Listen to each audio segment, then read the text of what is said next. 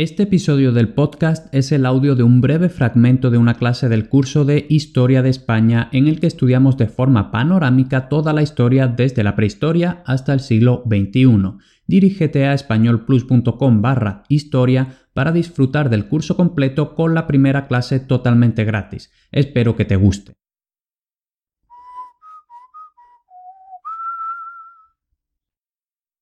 Muy buenos días a todo el mundo y bienvenidos a la sexta clase del curso de Historia de España en españolplus.com. En esta clase vamos a empezar ya a estudiar el conocido como Imperio Español desde el gran auge hasta el inicio de la decadencia. Esta clase la vamos a dividir concretamente en tres partes. La primera es la que corresponde al gobierno de Carlos I, la segunda, la que corresponde al gobierno de su hijo, Felipe II, y la tercera, la que corresponde a los llamados Austrias menores. Explicaremos por qué esto de Austrias menores. Antes de empezar, vamos a hacer una breve cronología del Imperio español.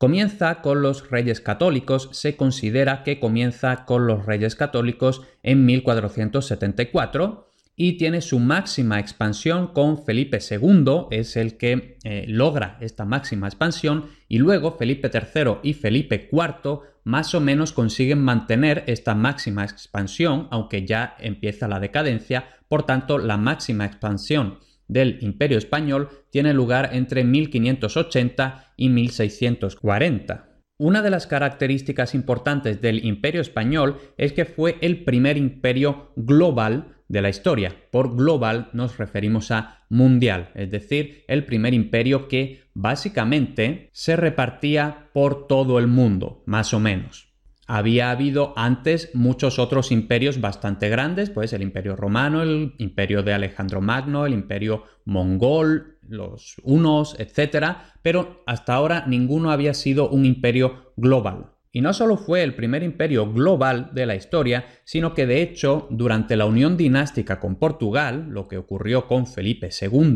lo explicaremos en esta clase, fue el primer o segundo mayor imperio de toda la historia. Esto de primer o segundo es porque, bueno, dependiendo de si tenemos en consideración diversos factores que tampoco importa, ¿no? Pero eh, efectivamente, durante la unión dinástica con Portugal, fue el primer o segundo mayor imperio de toda la historia de la humanidad.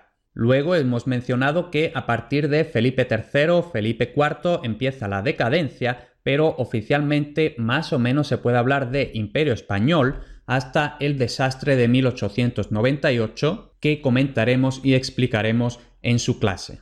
Aquí tenemos una diapositiva, una foto con el mapa del mundo con diversos colores y todos los colores que no sean gris son territorios que en su momento pertenecieron al imperio español. Ojo, este mapa es anacrónico, es decir, no se refiere a ningún momento concreto, sino que simplemente estamos incluyendo todos los territorios que alguna vez pertenecieron a este imperio global español.